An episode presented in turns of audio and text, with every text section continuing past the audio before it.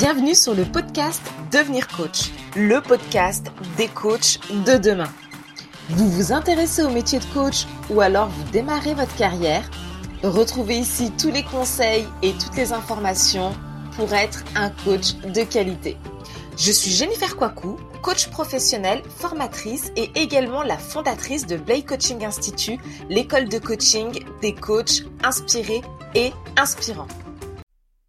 Bonjour à tous. Aujourd'hui, dans ce nouvel épisode, nous allons décomposer ensemble le rôle vital que joue le questionnement en coaching.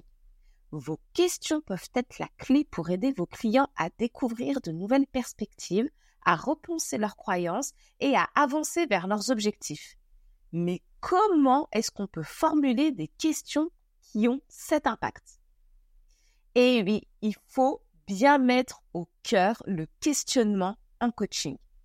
Parlons également un petit peu d'écoute active versus questionnement.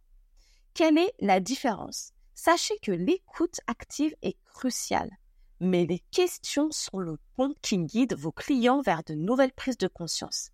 Imaginez un client qui vous parle de sa réticence à prendre un nouveau poste. Une simple question comme Qu'est-ce qui vous retient vraiment peut débloquer des peurs et des préoccupations qu'il n'avait pas réalisées. Décryptons maintenant différents types de questions. Il existe les questions ouvertes. Ce sont celles qui invitent à la réflexion et à la discussion. Par exemple, face à un client qui souhaite changer de carrière, on pourrait dire Qu'est-ce qui vous passionne vraiment dans la vie? Car ça, ça peut l'amener à réfléchir profondément à ses aspirations.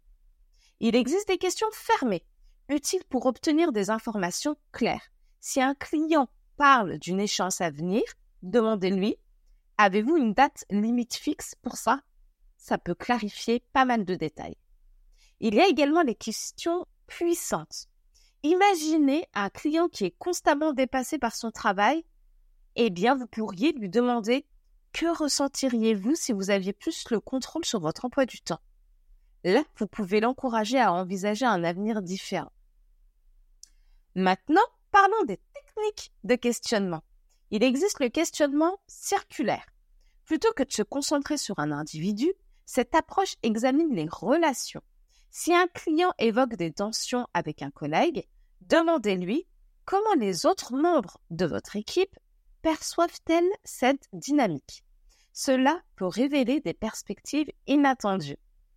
Il existe également la technique du miroir. Cela implique de refléter les mots ou les sentiments du client. Si un client vous dit je me sens toujours coincé, vous pouvez lui répondre coincé, parlez-moi en plus. Ce simple reflet peut approfondir leur introspection. Maintenant, on va essayer d'éviter les pièges du questionnement. Les questions leading, elles orientent le client vers une réponse spécifique. Par exemple, vous pouvez lui dire Ne pensez-vous pas que travailler plus serait la solution? Suggérez une solution plutôt que de permettre une exploration ouverte. Trop de questions. Si vous posez des trop de questions rapidement, cela peut submerger le client. Le rythme est crucial. Ça, c'est un piège dans lequel on tombe trop souvent en tant que coach. Maintenant, parlons d'une pratique réfléchie du questionnement. Il y a ce qu'il existe, le journal de questionnement. Je vous encourage, en tant que futur coach, à tenir un journal de vos sessions.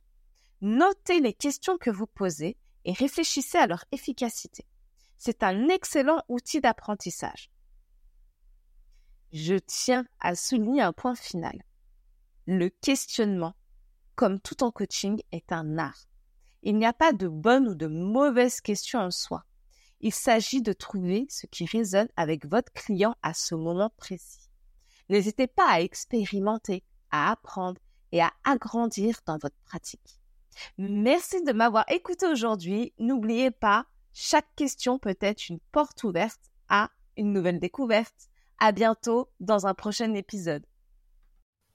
J'espère que cet épisode t'a plu. N'hésite pas à nous rejoindre sur les réseaux sociaux Blay Coaching Institute où tu vas pouvoir bénéficier de conseils, d'inspiration et de motivation pour devenir le coach de demain. Je te souhaite une très bonne journée et je te dis à très vite.